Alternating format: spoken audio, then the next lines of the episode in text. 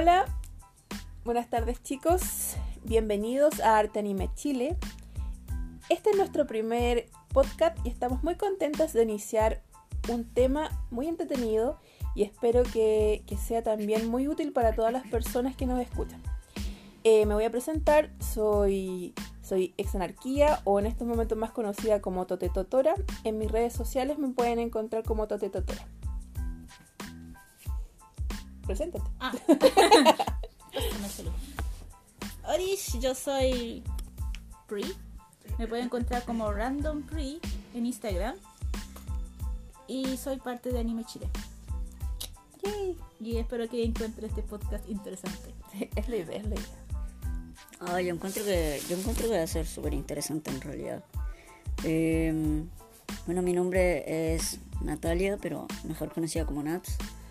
Eh, estoy, estoy acá con las chicas para, para hacer y deshacer sobre el tema que les vamos a contar. Eh, estoy súper entusiasmada y mis redes sociales bueno, uso varios seudónimos porque me dedico a dibujar. Voy a Por escoger favor, uno, por sí. favor, Solo uno. decídete, decídete. Instagram, pon el de Instagram. Sí. Y en el Instagram estarán los links de los De otros todos sitios los que tenemos. millones de sitios que tienes. No, no, no. Ojo, que De hecho, de hecho pasa las tengo separadas. Ya, pero ya, ya. No. Ve el grano, ve el grano. Sense, eh, bueno, Sí, lo, ¿cómo lo voy a decir, lo voy a decir así como. Deletrearlo. ¿Cómo se lee esa cuestión? La dura, así como que nunca lo había dicho en voz alta. Como que lo escribí nomás. Claro. Sería como Sense Celtic Star. Ay, ok. Bueno. ya, así como. No, sería Sense Celtic Star, así como, como dicho S-E-N. En humano. en humano, en español. en español. Sense, sense como de sentido, Celtic como de celta y Star de estrella, pero toda la wea junta, puta, no me voy a hacer un nombre más, un nombre más fácil. Perfecto. Sí. Bueno, eh, en esta ocasión estamos reunidas aquí para lo que nos convoca y el tema del día de hoy es ¿qué opinas sobre copiar?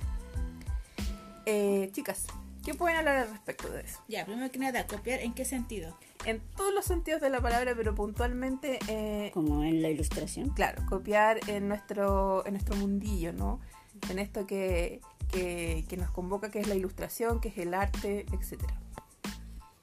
Guía, a ver. Eh... Ah, no sabía esa cuestión. A ver, yo siento que copiar cuando uno inicia en el mundo del arte dibujando, inicia copiando, obviamente. Porque le gusta algo, un estilo, un anime, un personaje o lo que sea, e y quiere imitarlo. E imitarlo. Así que así es como uno co- empieza copiando. Lo cual es perfecto. Eh, yo personalmente encuentro que o sea puede llegar a ser como un problema o sea mm, no sé Continúa, continúa.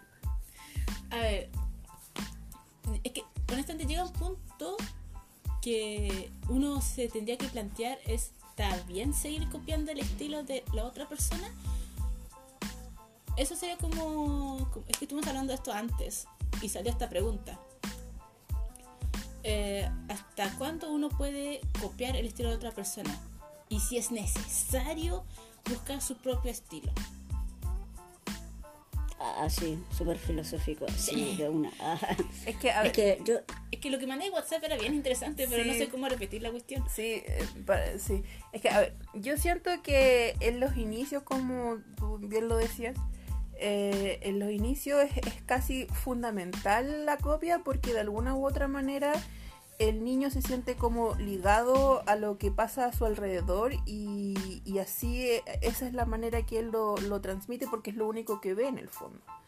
Así que... o sea, como el aprendizaje por imitación. Exactamente, sí. Así que yo creo que es algo necesario, pero cuando tú ya pasas esa etapa, cuando tú ya pasas eh, eh, toda, eh, como ese descubrimiento, ¿no? De, de, de, qué sé yo, de, de tu etapa como de querer, de lo figurativo, de lo abstracto, de lo mismo.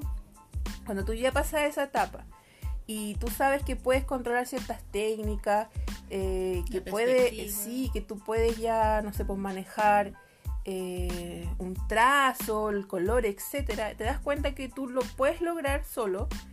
Eh, seguir copiando como lo mencionaba antes eh, ya es innecesario completamente necesario. Yo soy de, la perspectiva de que veo la copia como una herramienta como una herramienta útil que tú puedes sacar muchas cosas positivas de copiar. De hecho muchos artistas eh, su estilo es gracias a la copia de muchos otros artistas. Así que sin duda es una her- herramienta fundamental en el mundo de la ilustración. Ah, me hiciste recordar una cosa que había dicho antes, que como dijiste que los artistas copian a otros artistas, sí pero la cosa es que ellos dominan, llegan a niveles que dominan el estilo del otro y lo mezclan con su propio estilo. sí Así que a pesar de que uno ve ciertas características de otro estilo, pero está tan integrado en uno mismo que al ver el dibujo au- automáticamente piensan en el artista que lo hizo. Ah, no sé cómo lo explicarlo, pero por ejemplo, yo tuve un grupo de en DeviantArt que era de personajes originales y tenía que estarse aceptando los dibujos de las personas. Eh, en una, una chica subió un dibujo que yo creí que era de Tite Kubo, que no era original, que era un personaje de Bleach. Entonces contacté con la chica para saber eh, si el personaje era original o era un personaje de Bleach. Porque el estilo era como muy idéntico a Tite Kubo.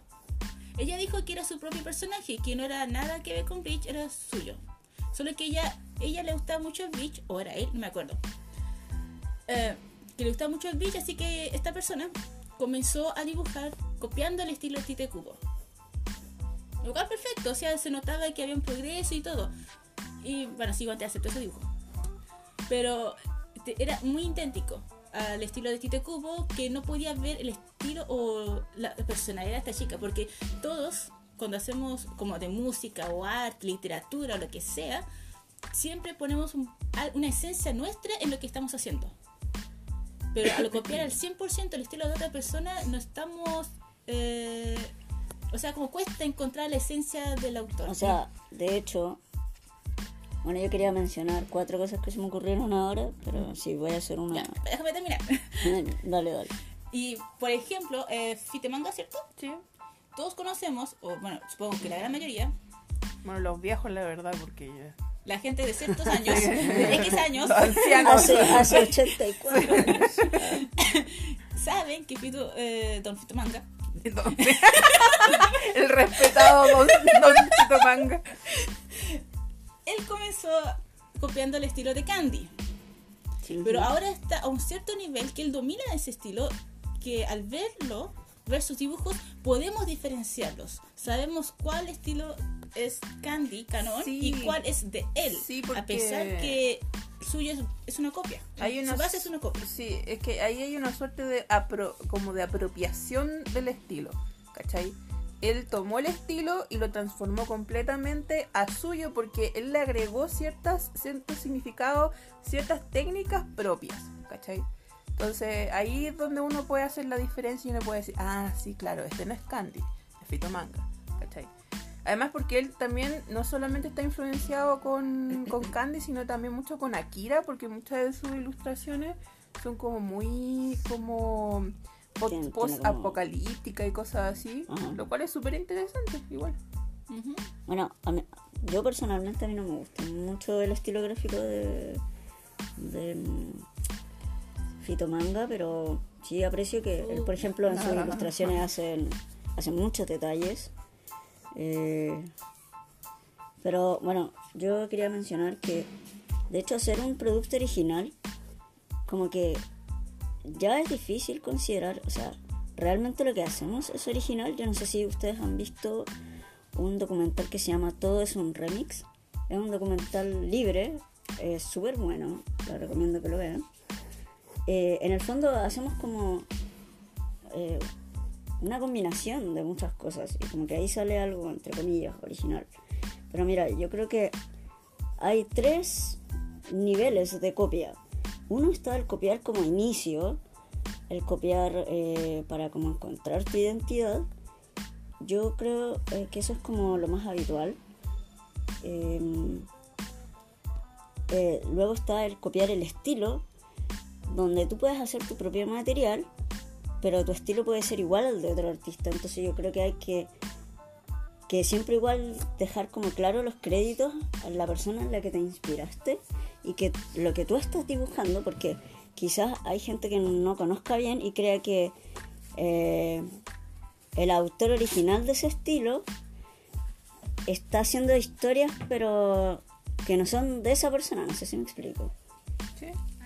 O sea, por ejemplo, no sé, es como si yo copiara el estilo a, no sé, eh, Takehiko Inoue, el tipo de Slam Dunk. Eh, ya me estoy poniendo así como súper, así como ambiciosa. ya, pero im- imaginemos que, que dibujo opulento y que dibujo igual que, que, que Takehiko. Eh, Pucha, si dibujara exactamente igual que él, pero hiciera otras cosas, a lo mejor la gente podría creer que es Takehiko, pero no, en realidad soy yo, o, so- o- o es la persona que copia a Takehiko, ¿me ¿cachai? Entonces como que creo que hay que hacer esa diferenciación y por último, el, como la tercera forma de copia que encuentro yo sería el copista, copista copista, o sea, El el que, descarado que baja las cuestiones de Google. bueno, puede, puede verse de esa forma, pero también pienso que hay, en ese sentido, el copista como, como éticamente correcto, también debería decir que, que está copiando algo, pues, ¿cachai? Que darle los créditos a la persona. Pues. Esos copistas que hacen, por ejemplo, ya sea ilustraciones, mangas o, o estatuas, o que hacen réplicas, ¿cachai? de forma artesanal, que igual me parece que los buenos copistas, porque yo no sé si has cachado como los, re- los recolors de internet. Como- Sí, sí, sí, lo he visto. Pucha, hay muchos, no todos, pero hay, hay muchos que son malísimos, entonces Sí. hay gente, me, igual me da un poco de risa porque, o sea, no está mal, encuentro que está bien, pero como que hay personas que se enojan porque hacen recolors de sus dibujos. Y yo encuentro que mucha de esa gente que hacen recolors son gente chica o, o que no, como que no sabe o no entiende el esfuerzo de encontrar el estilo de uno. Y generalmente tampoco es que le pongan con mucho empeño. Entonces como que yo no me enojo con esas personas, pues intento explicarles que, que mm, tienen que tratar de hacer su material desde cero, no como tomar el trabajo de otros y pintar encima nomás. De hecho, hace un tiempo atrás hubo una polémica al respecto de una chica que sacaba ilustraciones de ilustradores chilenos y lo hacía stickers. Y los vendía en la calle eh, principalmente ahí en Avenida Las Tarrias si no me equivoco sí. En Las Tarrias ella se ponía y vendía los stickers que bajaba de internet de estos dibujantes. Y varios dibujantes se quejaron porque eh, ella lucraba con esto entonces ella se defendía porque decía que las imágenes estaban en Google y por lo tanto eran libres. Y, ahí es donde uno se pregunta, ¿dónde está el límite de copiar? Eh, ¿Dónde está la ética en copiar? ¿Qué es lo que se pretende eh, a la hora de uno realizar una ilustración, de ponerle el copyright? ¿Cuál es el sentido de generar como este, esta- este beneficio? eh, eh, porque en definitiva tú lo que haces es robar si estás haciendo eso. po. Bueno, Yo- est- Estás metiéndote en el terreno gris de, Exacto, yo creo que en el terreno gris de, del- de los derechos de autor. Exactamente. Yo Yo- no creo que sea gris, es bien claro. Si tú no lo hiciste, no es tuyo. Ah, pero no es tan claro porque no sé, conozco mucha gente que vende stickers y igual está robándose los derechos. pues. Em, chico, hablando de eso, porque yo pensé que esto solo solo de dibujos, pero cuando vamos a eventos, honestamente me molesta mucho ver esas tiendas Oh, que sí, sí. bajan dibujos de línea descaradamente, mientras en el rincón de los ilustradores nosotros nos esforzamos que nuestros materiales sean originales. Al menos el estilo no, que sea pero original por nuestro. ejemplo, a ver, yo por ejemplo también he vendido Pero ¿no crees que nos están quitando el trabajo al bajarlo del internet? A ver, espera un poco. Yo he vendido fanarts, que sería lo mismo que vender stickers. Pero por ejemplo, si yo vendo stickers de Naruto, estoy tomando el producto de Naruto que no es mío. ¿Me cachai? Ya, Igual pero este- eso es este- creación tuya. Es tu creación. o sea, el fan No, es es tu que es, creación. es como, a ver, Es que eso, una- sería, eso sería un producto, ¿cómo se llama esto? Es que no me acuerdo. Es como una re, una reinterpretación.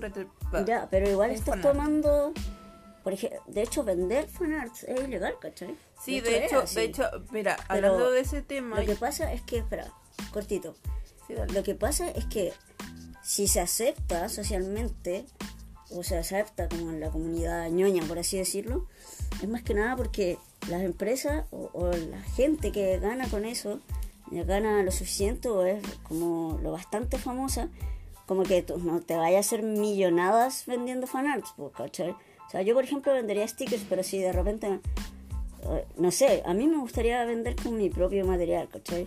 Si yo vendiera fan arts o yo lo creara con el- la idea, concepto de otra persona, eh, yo creo que lo haría más como, no sé, trataría de ganar por una cuestión para poder vivir de eso, ¿cachai? No sé si me explico. Sí, sí. Como, como no sé, yo ahora estoy pegada en la onda de Invasor Sim. Si hiciera puros cómics de Invasor Sim día y noche y viviera de eso, como que usaría la plata para poder comer y poder dormir, ¿cachai?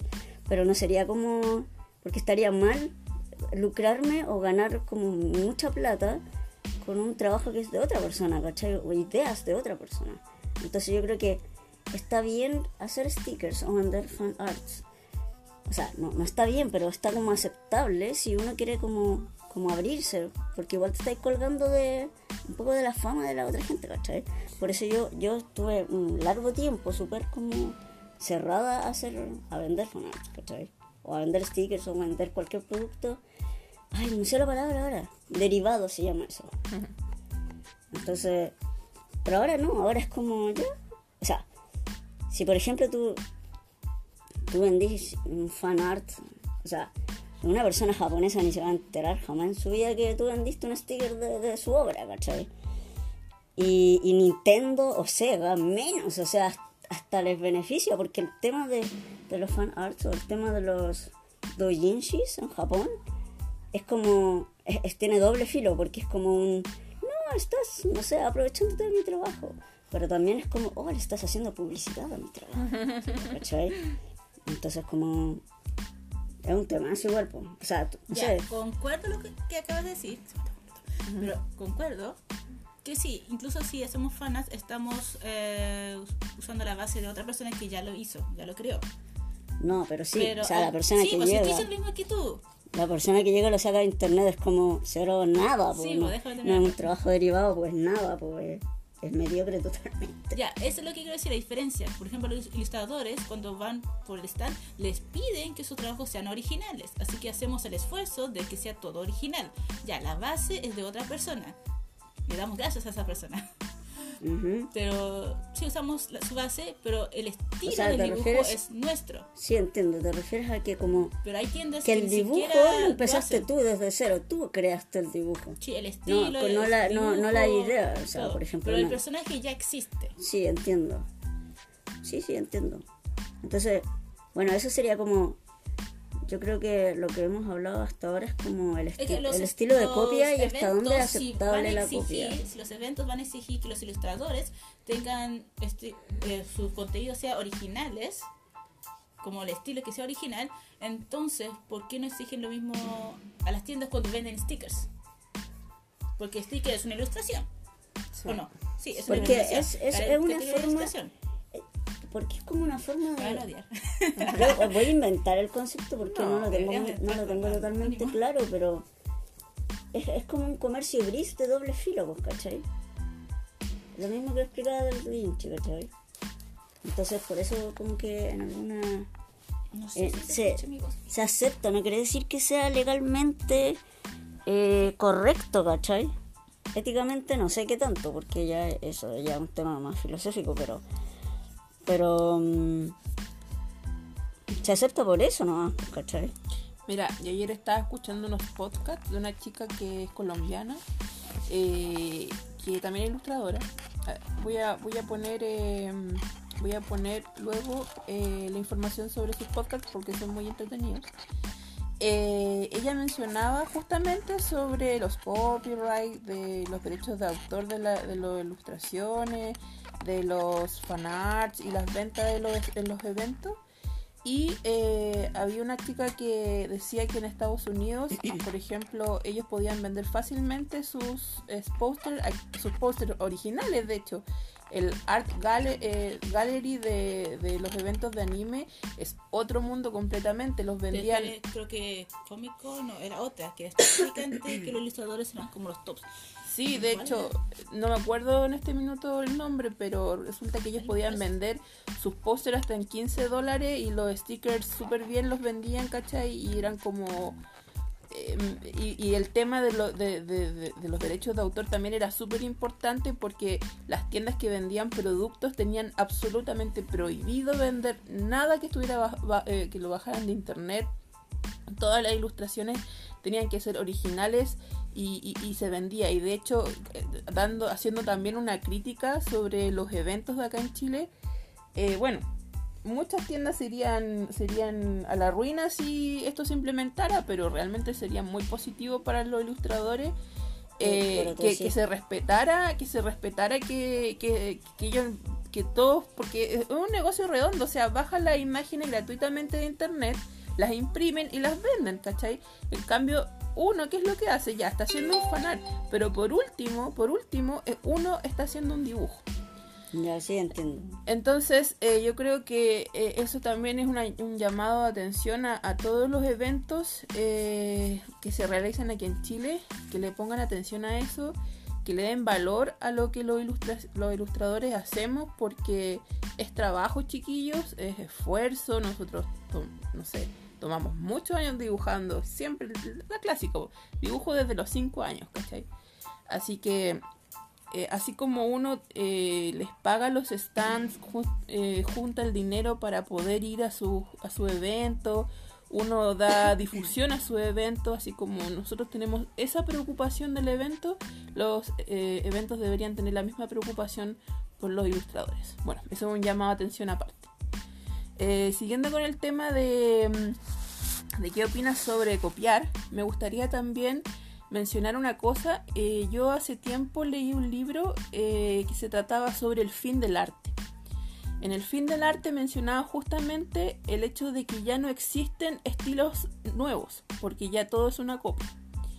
Y también mencionaba los inicios de los estilos y en consecuencia de las vanguardias primero los estilos eh, clásicos como, no sé, el gótico, griego, todos esos estilos.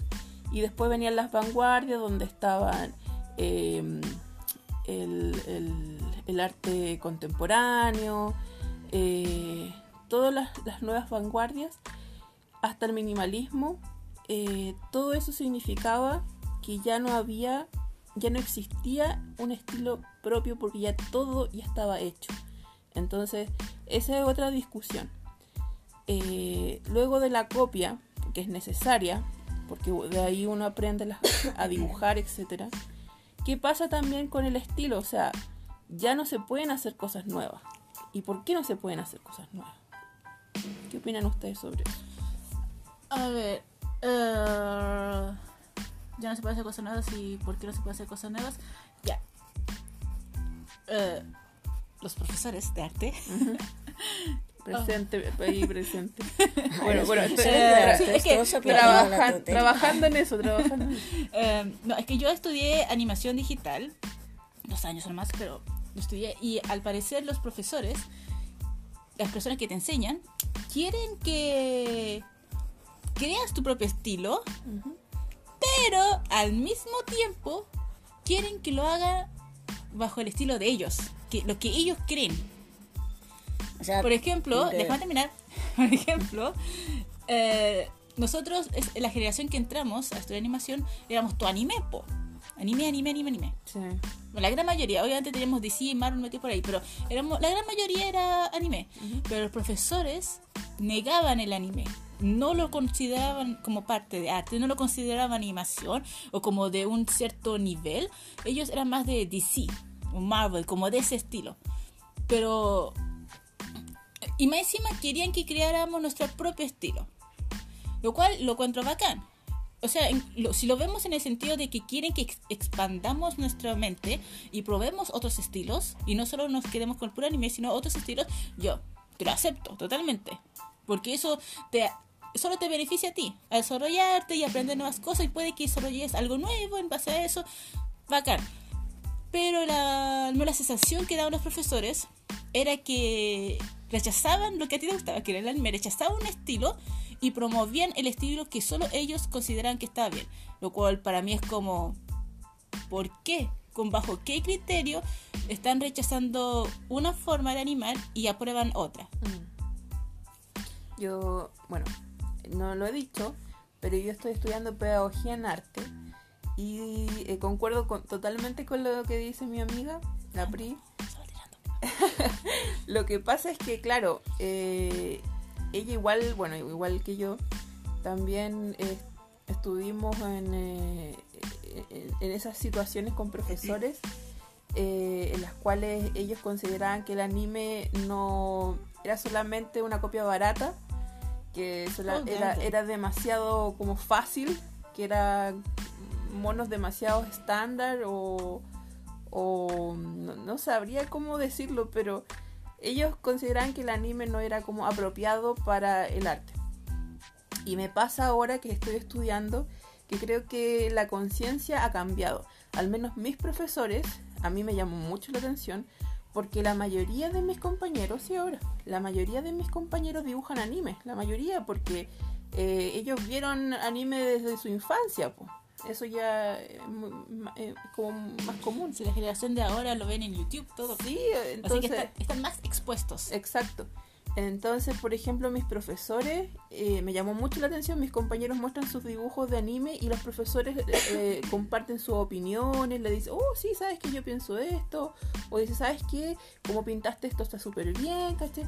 Y siento que la perspectiva, no sé si, no sé si será en todas partes, pero al menos en mi universidad, eh, siento que esa perspectiva del profesor que te limitaba porque tú dibujabas anime ha cambiado y ha cambiado para, para, mejor porque, porque me agrada que los chicos no sientan como esa presión de, oh, estoy haciendo algo mal, porque a mí me pasaba mucho también, que a mí me da demasiada vergüenza mostrar mis dibujos porque eran anime. Y, y siempre me limitaba a, a, a, decir, chuta, estoy dibujando los ojos muy grandes, chuta, estoy haciendo la boca muy pequeña, chuta, la, y siempre me, siempre me traumaba esa cuestión y trataba... Me faltó el nariz. Claro, me traumaba eso y yo decía, chuta, no, me va a dar vergüenza, el profe me va a decir algo, ¿cachai? Siento que ahora esa perspectiva ha cambiado y va y con nosotros cuando salgamos de estudiar va a ser va a cambiar mucho más. Eh, ¿Sabéis qué? Cuando estás hablando, puede que la razón de por qué los profesores que ahora acepten más, otra razón es porque son, es una carrera pedagógica. Así que estos profesores, de, más que estudiaron la, como la parte pedagógico, también. Sí, de, tienes mucho En cambio, cuando yo estudié animación, puede que ellos sean secos en su área como de ilustración o de animación, pero ¿acaso tuvieron formación pedagógica? Esa es mi duda. Yo creo que tiene mucho sentido lo que dices, porque lo más probable es que si yo también fuera como con mi, no sé, con mi croquera de puros monos chinos a mostrárselo. japoneses, ni Nihongo. Ya, de, de dibujos eh, influenciados en el estilo anime. Eh, si se lo mostrara a un profesor de, de arte, o no, no a un profesor, sino a un artista, a un artista así clásico, duro clásico, lo más probable es que me, tiraría la croquera en la cara. ¿sí?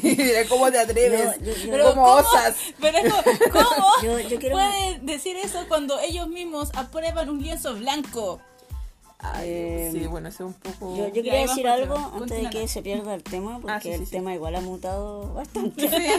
que tú habías dicho que leíste un, un, libro donde se habla de que ya se acaban los estilos, de que, sí, que ya no hay, no hay más estilos. Sí, se llama El fin del arte. Yo creo que bueno, el, el, fin del arte es como. Se, se, se, me hace un título muy deprimente. Como, no, por favor, no, no puedo vivir sin arte. Estoy aquí. No, no puedo vivir sin, no sé, la, la conciencia humana y, y, su, y, sus expresiones de eso, ¿cachai? Pero. Yo, yo creo que yo creo que eso no pasaría y que siempre encontraríamos nuevos estilos porque por ejemplo la otra vez estaba eh, viendo que había como un, una especie de lápiz tridimensional o sea es como, es como uno de esos juegos 3D. Sí. pero tú podías hacer dibujos 3D, pues, ¿cachai? Entonces como que es impensable hasta hace algunos años, que como hacer un dibujo en donde tú puedas caminar en tu dibujo, ¿cachai? Ah, ese que te ponía como unos lentes 3D Sí, dibuja- pues sí. Ah, esa cuestión es ¿Cachai? genial. Entonces yo creo que no va, yo creo que no se va a acabar el arte. No, yo siento La, que la única forma de que se acabe el arte es que todos seamos unos clones miserables confinados en una pieza de cuatro paredes, ¿cachai? Mira, si la gente deja de revolucionar, eso es el, cómo vamos a terminar. es que la, la no, Nat- no vamos allá, pues. es que la nata es muy positiva, eso es lo que pasa. Yo creo que no se va a terminar. Ya me va a dar depresión. No, es que dijiste. No, pero es que mira, yo no siento que sea tan radical porque a- Ya, pero es que yo siempre- puse un escenario súper brígido. O sea, te, te cachai que todos seamos clones y estemos encerrados en cuatro paredes. Es que viste demasiado O sea, sim. es brígido, po. No, no, no, no, no, pero mira, yo, Demasiado Sims, yo Nats. todos los años, y ya, ya estoy bastante vieja, pero todos los años eh, siempre me, me sorprendo con alguien nuevo que aparece y con su manera de, y con su estilo, ¿cachai? Y como su manera de expresar y todo. Eh, porque eso es lo otro también, pues, o sea, a la hora de copiar, tú, tú expresas tus tu sentimientos y, y- uno, no sé, al ver la ilustración uno siente algo, porque uno es humano, entonces por lo tanto uno ve el dibujo y dice, oh, pero si ve que, que, que calcaste igual una copia de un dibujo y resulta que, está, entonces, ¿cuál está, ¿qué estás tratando de expresar? ¿Qué, qué, qué quieres que nosotros leamos de ese dibujo? Por lo tanto, eh, en, en ese sentido, como en el sentido más emocional del tema, yo siento que es súper importante que, que uno que uno eh, consiga eh, crear su, no sé si crear su propio estilo, si tampoco esa es la palabra, pero Como- como encontrar su identidad. Claro, eh, va por ahí la cosa, yo creo que va por ahí. Pero, a ver, Tote y Pri, ustedes cada una, si me puede responder así como brevemente, ¿ustedes creen que puede llegar el fin del arte? Yo no. No. Es que, No, es, que, es que depende, o sea, lo que pasa es que el, el texto habla, no habla del fin de ar- del arte en términos como ya se acabó, cierren, la, cierren los estudios, cierren el museo porque ya no va a haber nada más, chao, váyanse y se acabó. No, No, pero- habla más como de un tema eh, como, como de, de la reflexión del arte, como, como de la técnica del arte. Como Hay más blanco. técnicas que crear, hay más estilos que crear. Yo creo que por ahí va la reflexión del texto, ¿cachai? Yo, yo creo que sí, y lo otro, perdón que lo diga, pero ese texto suena como un, un poquito de personas elitistas que, que quieren como cosas clásicas o cosas muy complicadas para crear arte. Yo creo que, yo creo que hay muchas formas de crear Habría arte. que leer el libro para entenderlo bien, porque está dicho bajo el punto de vista que la Mont se percibió del libro. Así que para criticar el libro habría que leerlo. Bueno, es que no sé, como A mí que... me da paja, así que no lo haré. Es Ya, bastante- perdón, según lo que, No, es que que- me está diciendo la Monse, porque yo he leído varios textos de arte. ¿En serio? Pero a, a mí tex- un texto de arte que me gusta es...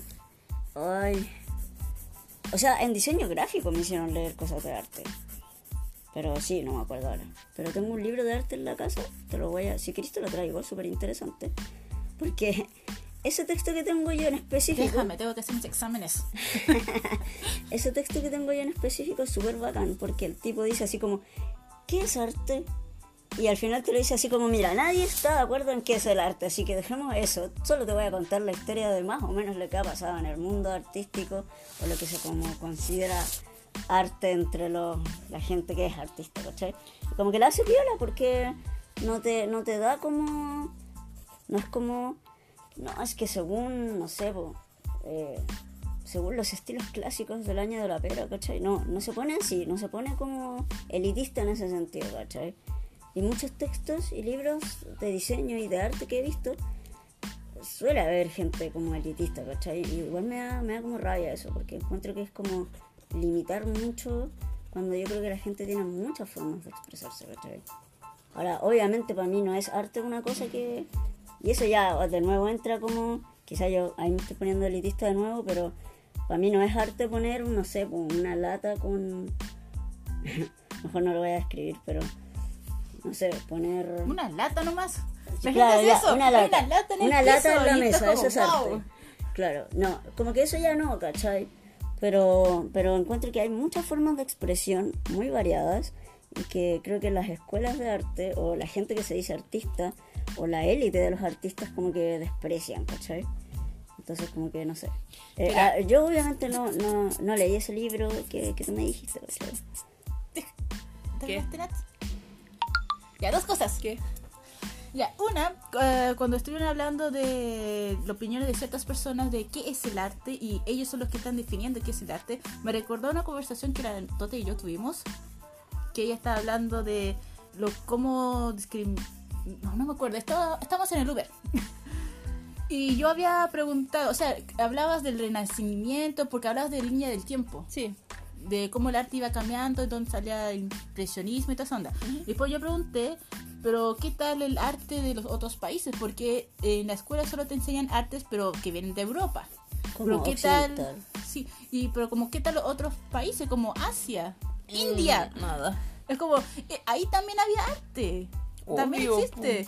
Pero ¿por qué no se habla de esos? ¿Por qué no se analizan esos textos, Bueno, tú- tú arte, tú misma- textil y todo eso? El- elitista. Sí, Tú eh, tú misma lo que te pasa- como, tú misma estás poniendo ejemplos excelentes de esa cuestión, ¿cachai? Lo que pasa es que según lo- los grandes historiadores del arte, Entre comillas, pero Eh, eso, grandes historias del arte. sí, eh, sugieren que todos los como eh, estilos eh, como de las culturas en sí de los países, eso son de la etapa preartística del arte, ¿cachai? En, la etapa preartística, las representaciones visuales no es arte, es una representación visual. Por ejemplo, una persona arcaica o una persona, eh, digamos, de, de la era, no sé, cretácea, ponte tú, que dibuja una raya en la pared, eso no se considera arte, eso se, re- se considera como una representación de algo, de, una, de un- algo copiando. figurativo. ¿Cach- Será como copia. eso sería como copia, es una representación, pero no es considerado arte hasta que llega el Renacimiento. Desde el Renacimiento, todo, desde ese momento, llega el concepto arte, porque antes no existía. Ya, pero están hablando como los neandertales.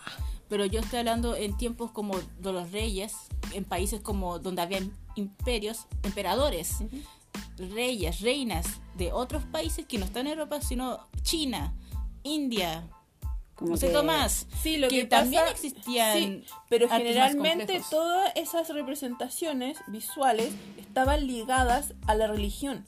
Y cuando está ligado a la religión, tampoco se consideraba arte. Yo lo encuentro un poco injusto porque hay un, hay un artista, hay una persona que lo hace, implica técnica, ¿cachai? Pero- Yo lo encuentro injusto. Pero según estos historiadores, ellos dicen eso, que no es considerado arte porque estaba ligado a lo religioso. Y ahí no había autor. Eh, lo, que, lo que importaba era que se representaba, por ejemplo, no sé, el dios, el santo, etcétera, etcétera.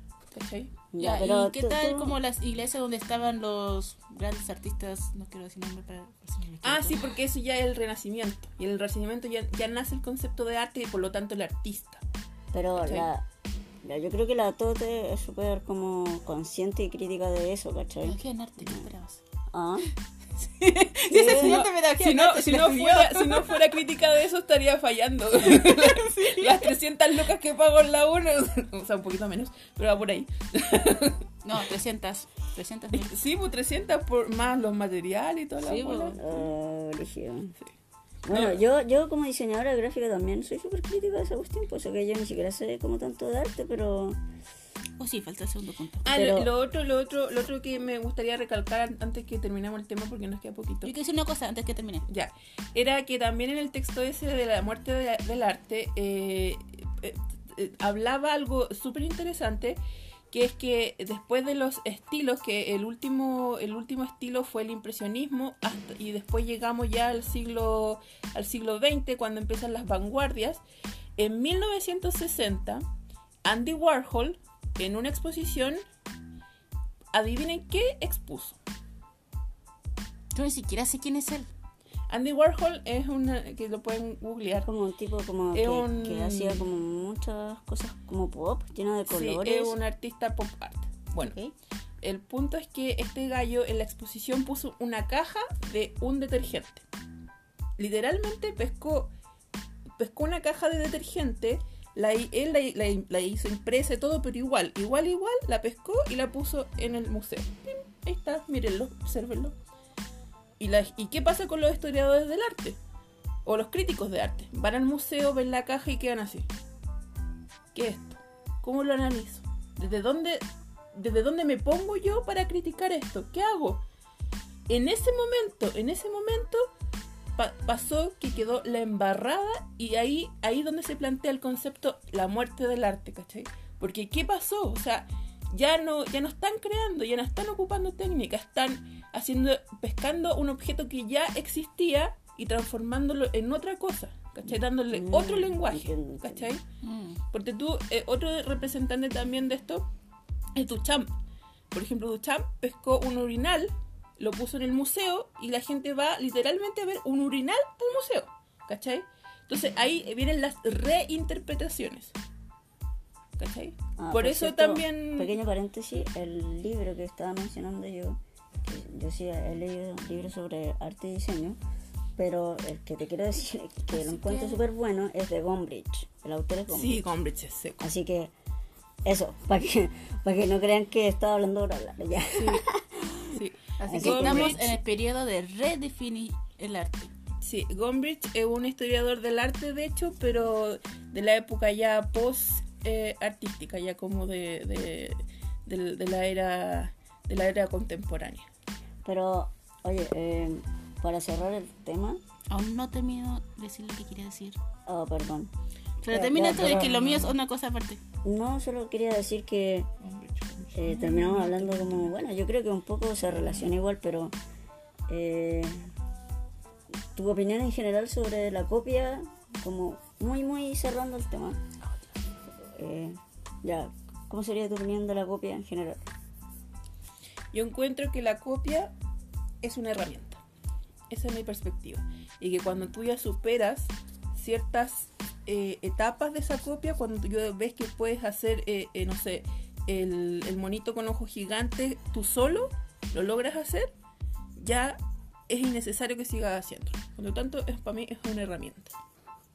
Ah, qué conciso, me, me gusta tu visión. ¿Y para ti, Pri? O sea, igual que tú querías decir otra cosa, ¿no? Sí, eh, concuerdo que la copia es como una forma de entrar al mundo del dibujo para ayudarte. Porque encima cuando tú copias es porque te gustó algo, por eso lo copias, Ujú. porque quieres imitar lo que te gusta. Todos hacemos eso. Por ejemplo, yo incluso ahora cuando a mí me gusta, por ejemplo, eh, ya, solo Boku no Hero, Ya. me gusta Boku no Hero. Quiero dibujar personajes personajes de Boku no Hero, pero lo primero que yo hago, y me doy cuenta, que copio el estilo tal cual como es. Pero después, cuando siento que, ah, ya, ya entiendo el personaje, ya entiendo la, cómo está diseñado el personaje, lo dibujo más libre a mi forma, como yo quiero dibujarlo. Pero yo siempre comienzo con copiando el estilo del artista. Y después, cuando ya me siento más cómoda, como ya entiendo el personaje, eh, lo hago con mi propio estilo. Así que copiar en la primera instancia, ok. Pero, ah, sí, otra cosa, que copiar no tiene una edad específica, no es una cosa específica de niños chicos, no. Cualquier persona puede copiar a cualquier edad, porque si está iniciándose en el arte puede hacerlo. Porque uno entra al arte porque le gusta. Yo, eh, ¿a- ¿algo más que decir, Pri? Ah, sí, pero quiero terminarlo diciendo esto. Ah, en fin, ya lo voy a terminar. no. Ah, Eh, estuvimos hablando de artistas. Es que yo también quiero dejar mi, mi cierre de eso. Sí, sí. Eh, eh, estuvimos hablando de los artistas originales y cómo se encuentra su propia Identidad. su identidad y todo eso. Lo más reciente que hemos visto y que fue gracias a la Nats, de una animación en YouTube que se llama Has Been Hotel, que es súper famoso. Sí. Y así que yo diría que eso, porque es un estilo original y están haciendo los chiquillos de sus tab- los animadores. Así que quería darles un shout out para ellos. Vamos a Fin Hotel, Angel Dust. Bueno, Team yo, Angel yo- Dust. Team Angel Dust. ¿Aquí Team Alastor también? Sí, Team Alastor, sí, Eh. totalmente. Sí. Yo, Charlie, yo para apoyo. cerrar, para cerrar eh, el, el tema, porque igual ya no hemos pasado algunos minutos, Sí. es que yo opino súper similar a ustedes, pero siento que dependiendo como del, del tipo de copia que se haga, eh, si se, si se actúa como correctamente, ¿cachai? O como con niveles de códigos culturales aceptados en, el- en- como en el sitio donde creciste y toda la cosa. Creo que creo que no sé, que es como algo natural que se da, ¿cachai? O sea, creo que no, no hay que criminalizar o, o, o el hecho de como hacer una ay no sé cómo, cómo decir esto como Una cuando uno apunta como cuando uno segrega a otras personas por Ah. copiar una discriminación. Ah, eso. claro eso eso eso yo creo que más que nada o sea como tampoco ser tan duros respecto a la copia sino que tratar de explicar lo mismo que ustedes explicaron pues ¿cachai? Y eso eso sería Quiero hacer una fe de ratas, me equivoqué con lo de Gombrich. Él no es el historiador de la etapa post-artística. de hecho, si la, mi profesora Ángela de, de- de escultura me estuviera escuchando, me mataría. Gombrich, eh, si no me equivoco, es de la etapa. mm, Te daré prueba. Eh, no sé pero Gombrich es de la. Sí, no, no, no, es que según es la línea de la po. según la línea de tiempo, se supone que él es historiador de la época de la era artística. Sí, si no me equivoco. Después voy a poner más datos de él porque realmente es muy interesante eh, su perspectiva y sus libros y todo eso.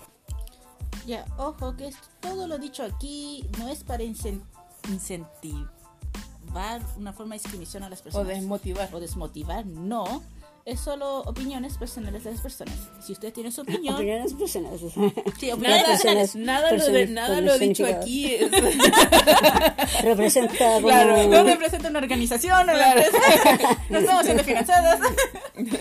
claro No, no eh, es típico texto típico texto así como Para aclarar. como de nota legal así. exacto. La, la opinión personal de Sí. quien lo imite.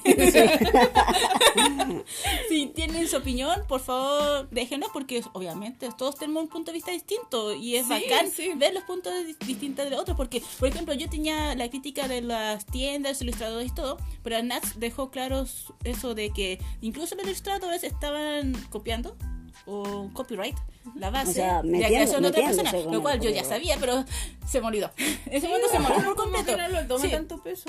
Sí, porque nosotros vemos como, no, yo me estoy esforzando en el dibujo, así que es porque mi estilo yo lo dibujé, Claro. eh, lo coloreé y todo. Invertí tiempo en eso.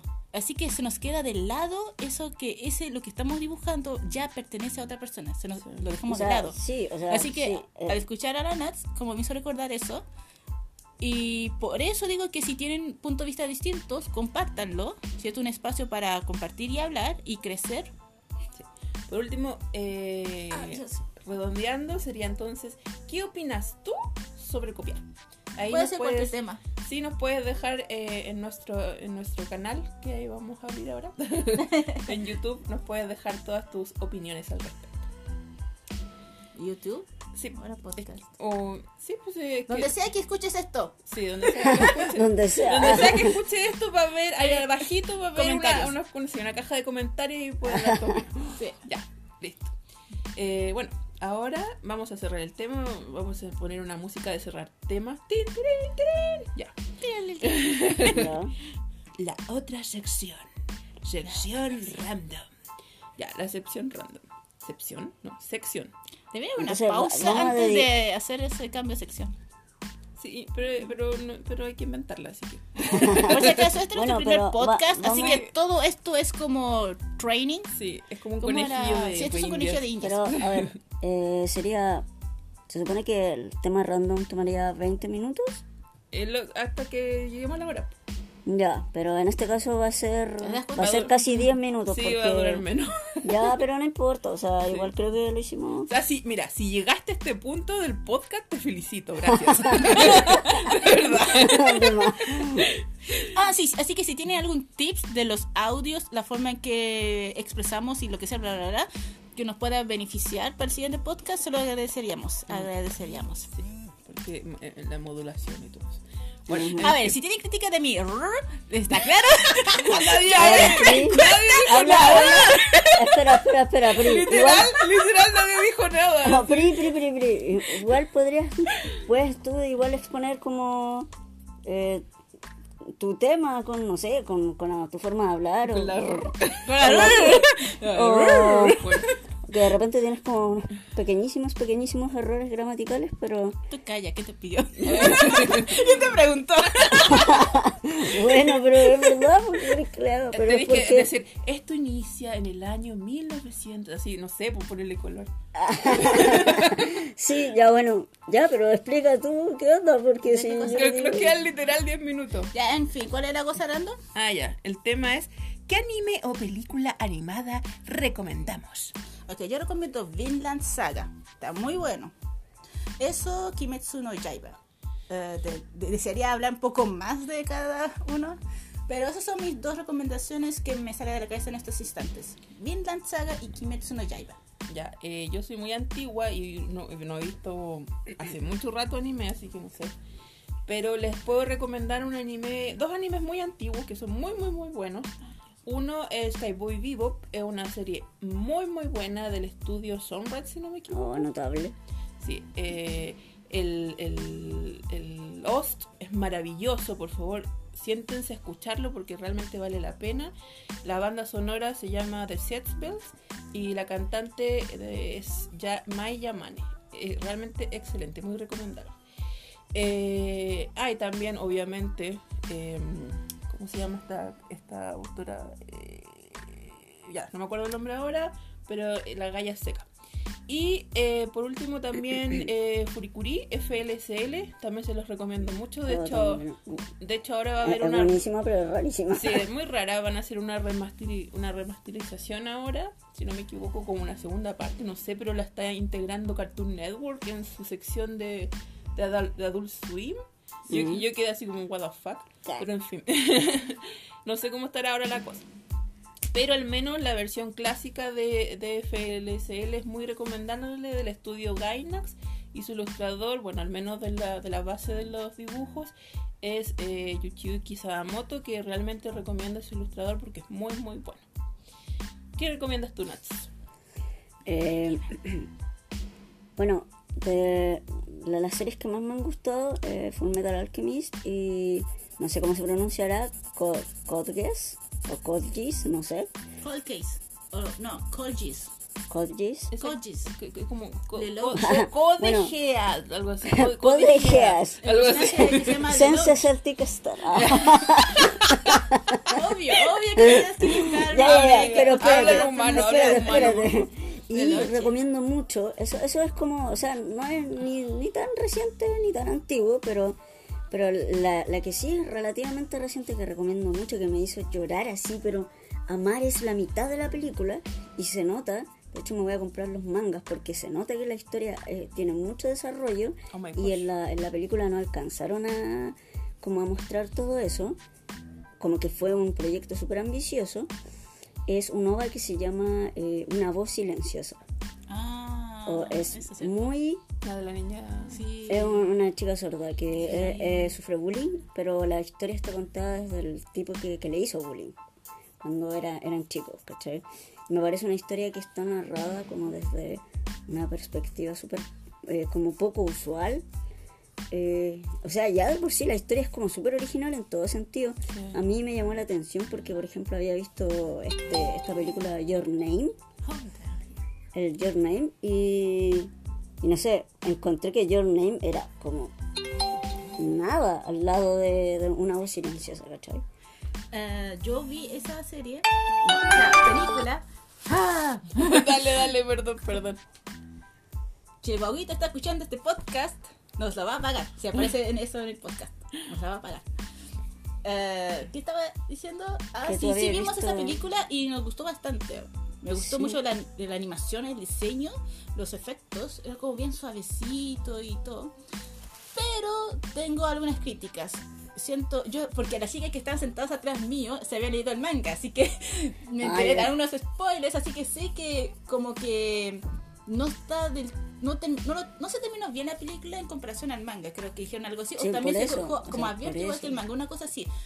Eh, yo tengo críticas con eso, o sea, me gustó, interesante eh, que hayan tocado el tema del bullying y todo, pero siento que faltó más. Siento Sí. que habían temas que no tocaron. Me cayó mal la chica de los lentes, porque ella, como, ella decía que no, si yo no hice bullying, no hice nada de bullying. No, no hizo bullying, no participó activamente, pero sí fue parte. O sea, cómplice. Porque ella siempre estuvo ahí, presente, nunca detuvo, nunca dijo nada, siempre estuvo ahí. Y ella ve- veía todo. Y también esa parte de los amigos que fueron en contra de ese personaje principal, Mm. Cínico. sí, y al final como que ya lo ayudaron. Pero la cosa es que ya pas- eh, se graduaron de la escuela ¿Qué? media, no sé, básica. Y ¿Qué rayos? Uh, Oh. nos quedan cinco minutos. Ya, súper rápido. Como que ya se cambiaron de escuela y todo, pero aún así le siguieron haciendo bullying. O sea, eh, esparcieron su rumor en la otra nueva escuela y era más grande. O sea, Pero quiero decir algo pequeño. Sí, esa crítica la encuentro súper acertada, pero es lo mismo que yo decía. Pero como que yo siento que visto desde un punto de vista positivo, da la invitación de que, oh, esto no está completo, no alcanzamos a contarlo, por favor, lee el manga, ¿cachai? Una cuestión así. sí, pasa con todos los animes shoyos. Siempre deja con una conclusión ya. que le dan ganas de leer el, leer el Pero- manga. pero encuentro súper buena Para terminar película. mi parte, eh, recomiendo el anime Yaoi Given. Es muy bueno, te hará llorar. No, oh, yo solo quería agregar, agregar algo. Yaoi, chao. Pri, Pri nació en la India y tuvo mucha vida allí, aparte también en Chile, así que... Que muchas eh, veces lo dicen años ahí. Oye, pero eso es bastante. Pero la cosa es que tiene influencia de, de las dos culturas, entonces eso, po, por eso por eso su rr y cosas así. Bueno, sorry, quería mencionarlo Nadie te solamente. preguntó. solamente mencionarlo para las ¡Bú, personas que no spoiler! Porque te dije, el ¿Dónde está el misterio ahora? Pero oye, yo dije a la dije a la No, que ya. lo mencionara, que lo mencionara, pero ella no dijo nada. Bueno, Ah, ya. No te escuché. Ahora, ahora me va a tirar. Bueno, eh, eh, chicos, eh, muchas, How are you? muchas, dejen de pelear, por favor. Eh, muchas gracias por escucharnos, realmente. eh, Cuatro. ¡Calla! Si Son, se- son 60 minutos, ¿qué estáis contando ya? Eh, muchas gracias por Tres, escuchar. dos. Te voy a golpear de verdad. Ya, no, yo tengo que ser la zen en este lugar. Tengo que ser la zen. Ya. Eh, está el guaguito aquí, po. Agradece que está la Andrés aquí. Ya, eh, muchas gracias por escucharnos y llegaron a este punto. De verdad, mu- muchas, muchas, muchas gracias. Esperamos que los próximos podcasts sean mucho mejores, más informativos, más interactivos, más entretenidos para todos ustedes. Eh, Arte Anime Chile o Anime Chile en particular es un grupo eh, de dibujantes amateurs y algunos también que ya son profesionales en la actualidad que ya llevamos 13 años en esto y yo realmente estoy muy muy contenta de lo que hemos logrado hasta el momento y esperamos que esto siga.